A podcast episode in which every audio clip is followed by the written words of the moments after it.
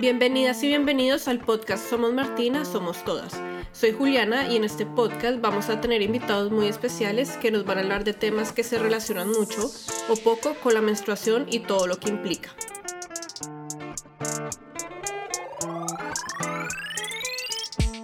Bienvenidas a un nuevo capítulo de Somos Martina, Somos Todas. Hoy tenemos de invitada a una gran amiga que es la actriz Jimena Durán. Bienvenida Jimena a nuestro micrófono. Hola Juli, gracias por la invitación, qué rico estar aquí. Bueno Jimé, hoy vamos a hablar de muchos temas, pero quiero empezar haciéndote la pregunta que le hacemos a todas nuestras invitadas y es ¿cómo vives la menstruación? Uf, ¿cómo vivo ahora mi menstruación? Es como con total libertad. Em, le hago todo un seguimiento a mi proceso, a todo mi ciclo menstrual. Y, cuando llega la menstruación mía, procuro vivirla de la manera más libre, es decir, utilizando, por supuesto, los, los pantalones de Somos Martina. Em, me gusta como tener en esos días tiempo para mí, espacio para mí. Idealmente busco como que sean unos días de descanso y de conectar con mi cuerpo. Y creo que ahora lo vivo de una manera más tranquila y, y organizo toda mi vida alrededor de mi ciclo menstrual. ¿No? organizo mi día a través de eso. Es como estos días necesito descanso.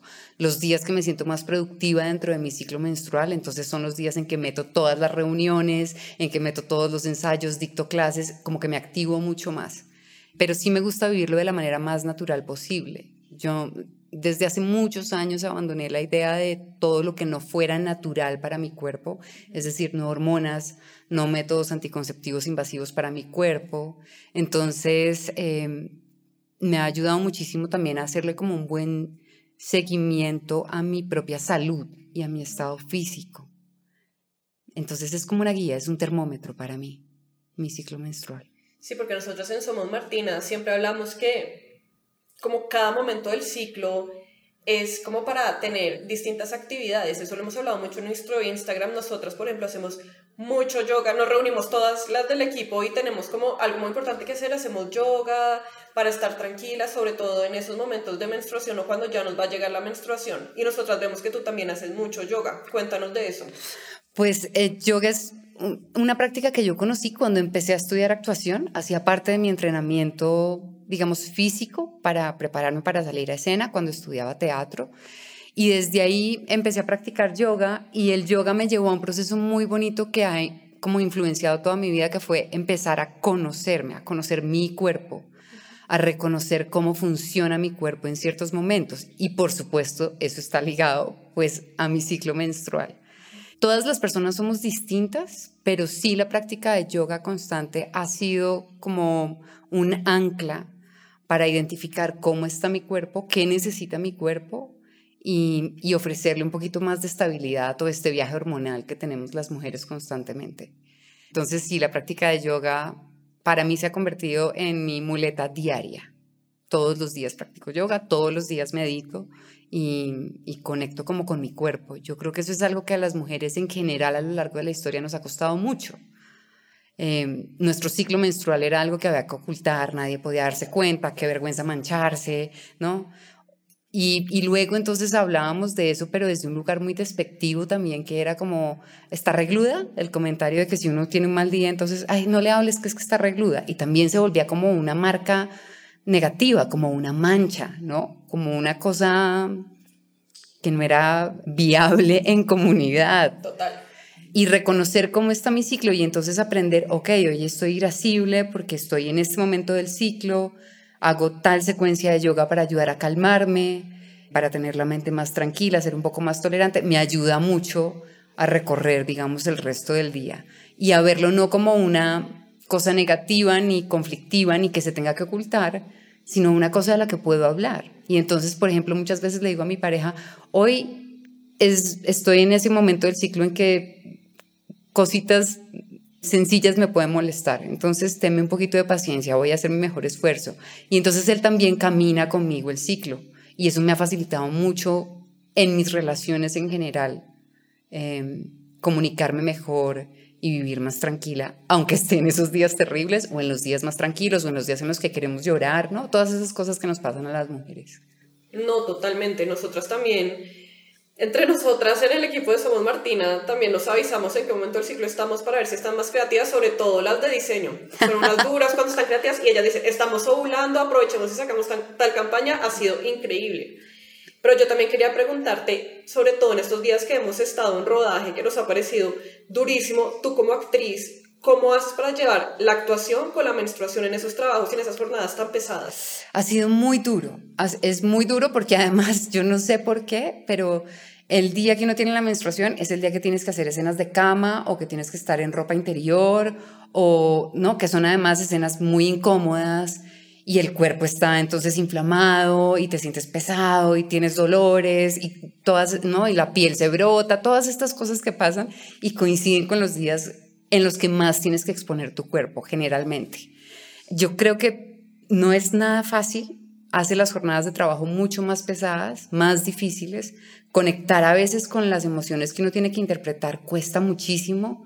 No sé, si yo estoy de mal genio y en el rodaje me toca sonreír y estoy de mal genio porque estoy en mi peor día del ciclo menstrual, el esfuerzo es doble. Claro el esfuerzo es doble, es muy duro, es muy duro. Y además llegas al set y desde la maquilladora que te dice, mm, tienes el periodo porque estás como brotadita, estás ojerosa es porque tienes el periodo, todas esas cositas empiezan a marcar el día a día. Entonces, eh, si le toca hacer un doble esfuerzo, tomar mucha agua, hacer posturas de yoga que ayuden muchísimo con los cólicos, por ejemplo, cambio las rutinas, algunas rutinas de mi alimentación también en esos días que tengo largas jornadas, pero que el cuerpo tiene que estar liviano para poder actuar y moverme y hacer todo lo que tengo que hacer.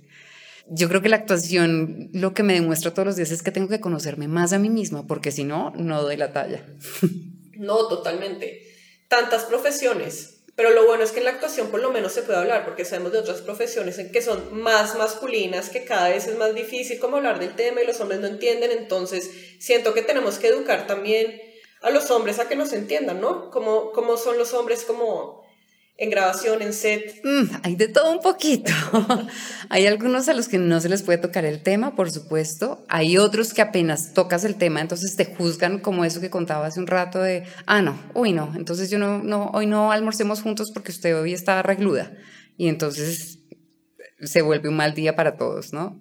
Pero hay otros que sí lo hablan muy tranquilamente. Creo que cada vez más, creo que las nuevas generaciones se lo toman mucho mejor y más tranquilamente.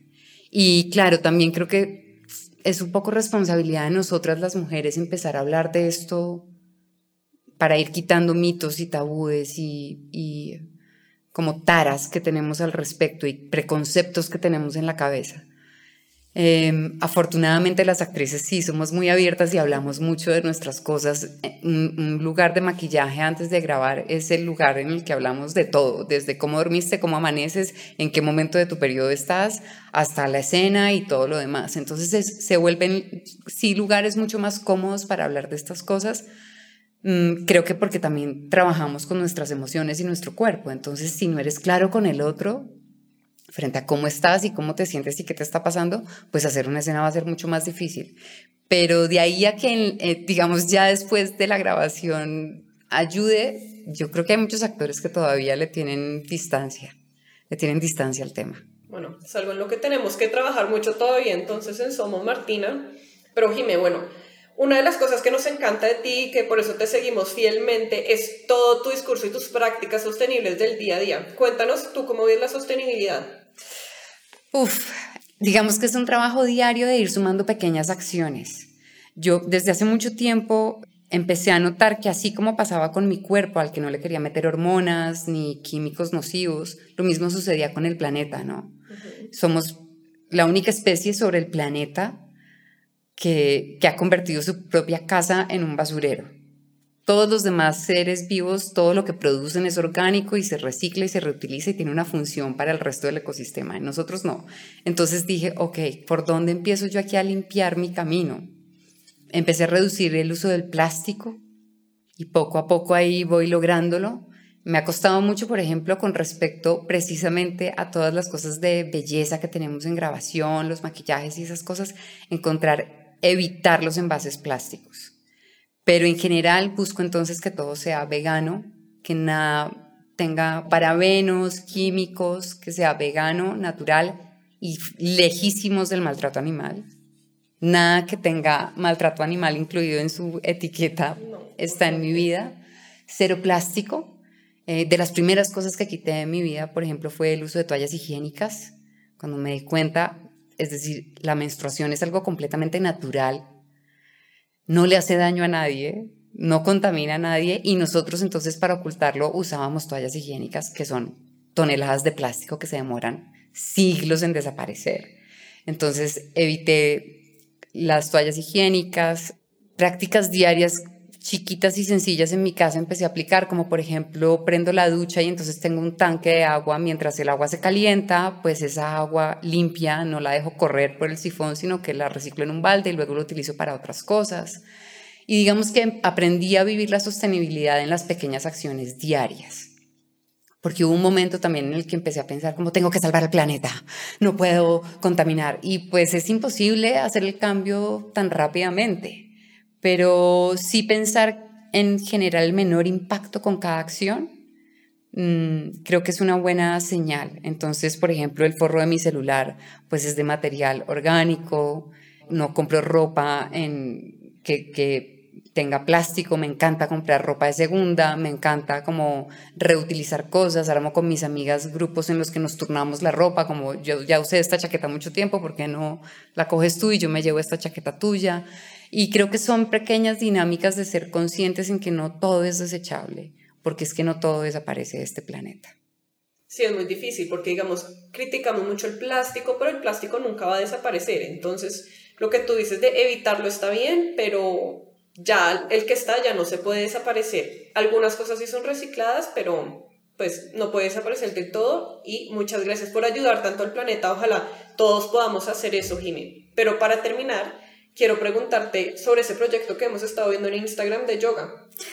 Ah, pues sí, decidí que cada vez más voy a dedicarle tiempo a mis clases de yoga. Yo soy profesora de yoga certificada internacionalmente y el espacio que el yoga ha abierto en mi vida de mejorar mi vida, de hacerme más consciente de mí misma, del entorno, del medio ambiente, de mi relación con los otros, con el medio ambiente, durante 20 años de práctica, es algo que quiero compartir con los demás. Entonces quiero constantemente abrir espacios de práctica de yoga para enseñarle a otros qué es el yoga, que además es mucho más que simplemente pararse de cabeza y esas posturas que a veces se ven muy bonitas en Instagram, pero es como todo un viaje de autoconocimiento y en ese viaje de autoconocimiento a través de la práctica física, de la respiración y la meditación, encuentras todo un camino de vida que está más allá del momentico que estás sobre el tapete practicando. Entonces, pues ahí me pueden buscar, estaré dictando clases, talleres y cursos constantemente.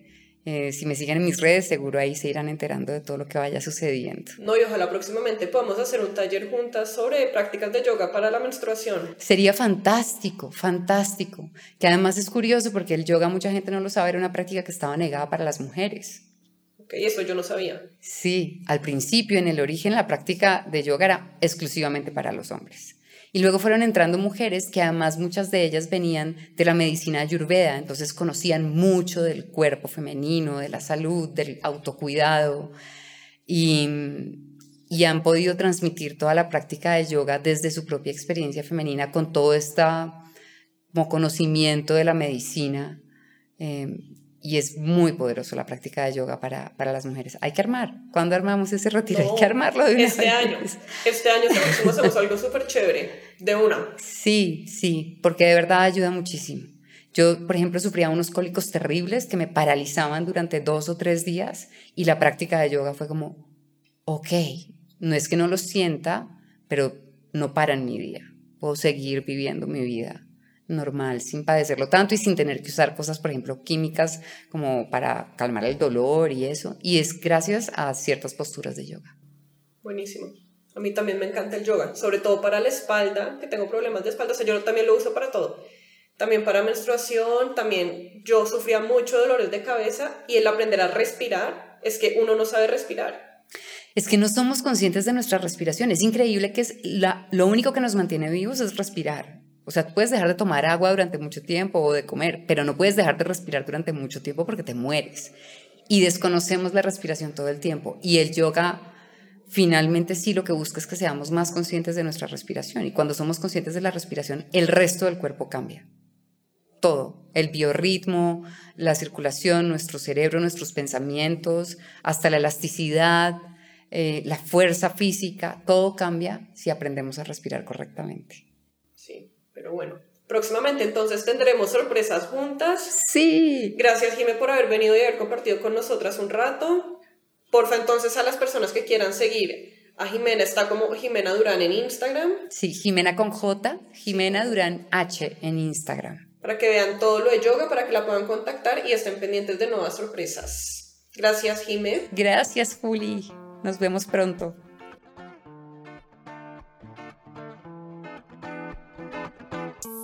Gracias por acompañarnos hoy. Nos vemos en un próximo capítulo de Somos Martina, Somos Todas. No olviden seguirnos en nuestras redes sociales, arroba Martina, y visitar nuestra página web www.somosmartina.com. Los esperamos.